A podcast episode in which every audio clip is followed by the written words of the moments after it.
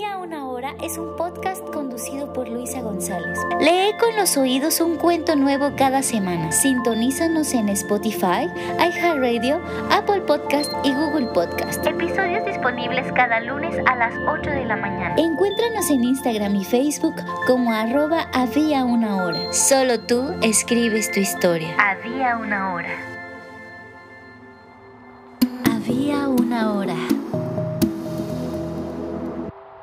Buenos días. Te doy la bienvenida al podcast Había una hora. Yo soy Luisa González y a través de este espacio comparto contigo cuentos y minificciones de mi autoría. Para esta mañana del lunes 13 de febrero de 2023, quiero regalarte mi cuento Alas, que narra la historia de una apasionada bailarina de ballet. Alas.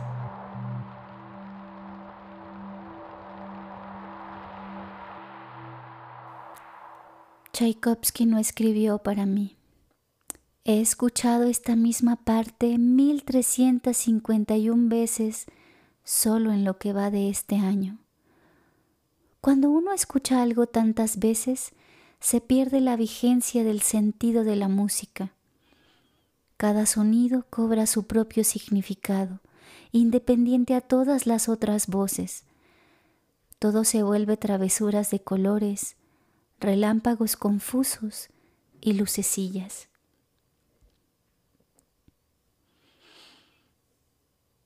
Primer acto. El lago de los cisnes, el gran adagio, donde los violines primeros alardean encrechendo el tema. Tan, tan, tan, tararán, tan, tan, tan, tan.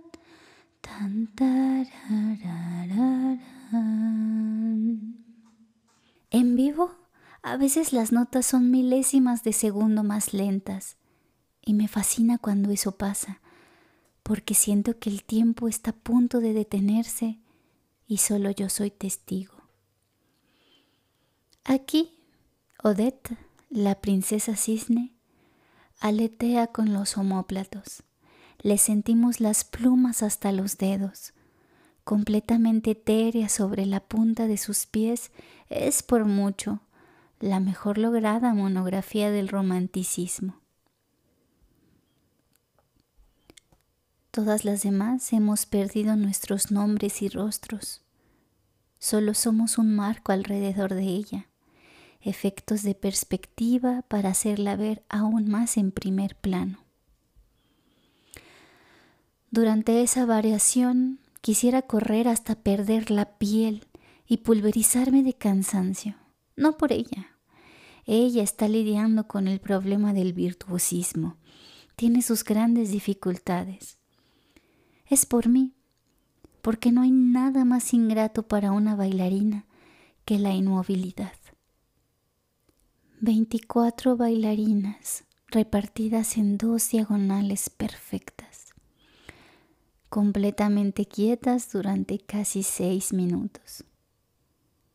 Es en ese instante, justo cuando creo que he muerto porque ya no percibo mi propia respiración y comienzo a desesperarme porque la pierna de base me hierve, hormigueando hasta mi espina dorsal, que debo cambiar de pose, tan sutil y levemente que sea imperceptible al ojo del espectador. El ballet es una ciencia fría. Todo es ángulos y proporciones divinas. Cada trazo de las extremidades es una línea de luz disparada al infinito. Yo estoy aquí, haciendo la diagonal con mi brazo izquierdo hacia la esquina superior derecha del mundo. Soy el primer cuerpo del lado derecho la última silueta vista por un ojo educado en Occidente que lee de izquierda a derecha. Eso me garantiza completa invisibilidad, pues los ojos se detienen al centro del escenario, en el balance en arabesque, en la magia del dueto principal, en la primera bailarina.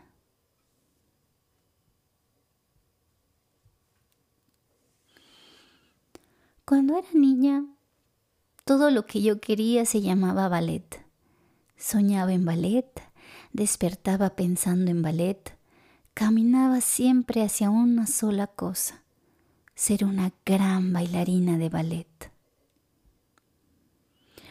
A veces somos crueles con las palabras que usamos en nuestros propios anhelos. Nos condenamos a pisotear a todos los demás alrededor nuestro para conseguir un capricho y llegamos, pero solos, insoportablemente solos. Crecí y el sueño no cambió. Al contrario, era mi mejor momento. Joven, bien dotada de extensiones y giro natural, impecable en mi técnica, aunque poco expresiva. Recuerdo cómo todo mundo me ayudó a no pensar en otra cosa que no fuera ser prima bailarina, encarnar en mi cuerpo ambos cisnes, consagrar mi fama y despuntar como una estrella a la escena del ballet mundial. Cada minuto del día había voces incesantes en mi cabeza repitiendo, serás tú, no puedes ser nadie más que tú, eres una estrella, naciste para ser una estrella. Aferrada a lo que creía mío por derecho, ensayé diariamente cuatro horas extras, además de las ocho que la compañía exigía. Los fines de semana no nacieron para las grandes bailarinas. Las puntas ya no me duraban ni tres días antes de vencerse. Los grandes duetos eran pan comido, pues yo era una pluma leve, tan por debajo de mi peso que perdí mi regla y comenzaba a ver borroso. Nunca he sentido la magia como cuando bailé los solos principales en la audición. Yo, dos cisnes, el blanco y el negro. Recuerdo el silencio antes del aplauso. Todos estaban atónitos. La compañía entera de pie. Yo, la primera bailarina. Yo y solo yo. Se había organizado una fiesta para presentarme ante la prensa, pero solo tenía seis semanas antes del estreno. ¿Quién en su sano juicio dejaría pasar la oportunidad de perfeccionar los papeles más importantes de su carrera? No yo, no señor. En la soledad del teatro, con luces de trabajo y ni un solo tramoyista a la vista, repetía una vez tras otra mis variaciones, mientras los demás disfrutaban el banquete. Ya no me era necesario el acompañamiento del piano. La música era parte natural de mis pensamientos, de la circulación de mi sangre, de mi respiración. Tchaikovsky había escrito para mí. En aquellos momentos yo ya parecía parte de aquel imaginario, de cada nota. El flujo era tan natural. Sentía que él, al escribir, no había pensado en orquestas, sino en mí y en mi perfecto cuerpo ingrávido. Quisiera olvidar para siempre aquella noche, pero es un recuerdo tan presente. Allí estaba yo, bailando el gran adagio del primer acto, aleteando con mis homóplatos, sintiéndome toda plumas hasta los brazos. Me reté con coraje, traté de girar más, quedarme más tiempo en balance, de subir mucho más mis piernas. Traté de que nadie en el mundo tuviera las piernas más arriba que yo. Y lo logré. Pero todo tiene un precio y ese me fue cobrado de inmediato. Me fracturé en varias partes la columna vertebral. Todo después de ese momento fue miedo confusión y dolor. A pesar de la terriblemente dolorosa recuperación y las incontables operaciones, yo me aferré a bailar, porque no sabía hacer otra cosa, porque no me interesaba nada en este maldito universo que no fuera estar en un escenario sobre mis puntas. bailarina de ensamble, cuerpo de baile. Eso es todo lo que se me permitió ser. Mi cuerpo nunca volverá a ser lo que fue. El escenario es cruel y me puso aquí, en este lugar donde a pesar de hacer lo que siempre quise, permanezco sin esperanza, completamente infeliz. Muerta como las Willis de Giselle, esos espectros fantasmales, inconscientes de su carencia de vida, espíritus condenados a bailar por la eternidad cumpliendo una condena severa, sin alivio, no como Victoria, la de las zapatillas rojas, que resolvió su destino de danza incesante con su propia muerte. Castigo, destino, condena. Aquí estoy. Este es el último día en que piso un escenario. Después de hoy no sé quién seré. Tengo 42 años.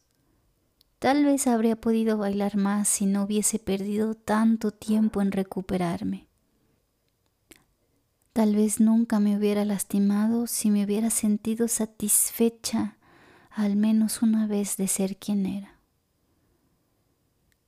Jamás di funciones como primera bailarina. Todo lo que tengo ahora es una espina atravesada en el alma, una cicatriz que delinea mi columna vertebral, revelando ingratamente mi condición. Me burlo de Frida Kahlo y su resignación porque jamás pude entenderla. Salvo en que sí, es cierto, tener la columna rota siempre da ganas de volar. Pero para mí, la más grandiosa idea de un par de alas habían sido mi par de pies.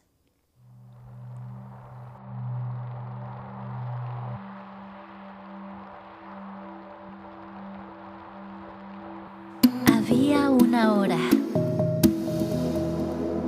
En el cuento de hoy acompañamos a esta increíble bailarina en su carrera artística y me gustaría aprovechar esta historia y a este personaje para hablar de la importancia de cuidar de nuestra salud física y mental. Es fácil que una gran pasión se convierta en obsesión, sobre todo en actividades tan demandantes como lo son las carreras artísticas o deportivas. Pero me gustaría compartirte que nada es más importante que tu salud y ninguna pasión merece que te hagas daño. ¿Te gustaría platicarme qué te ha parecido este cuento?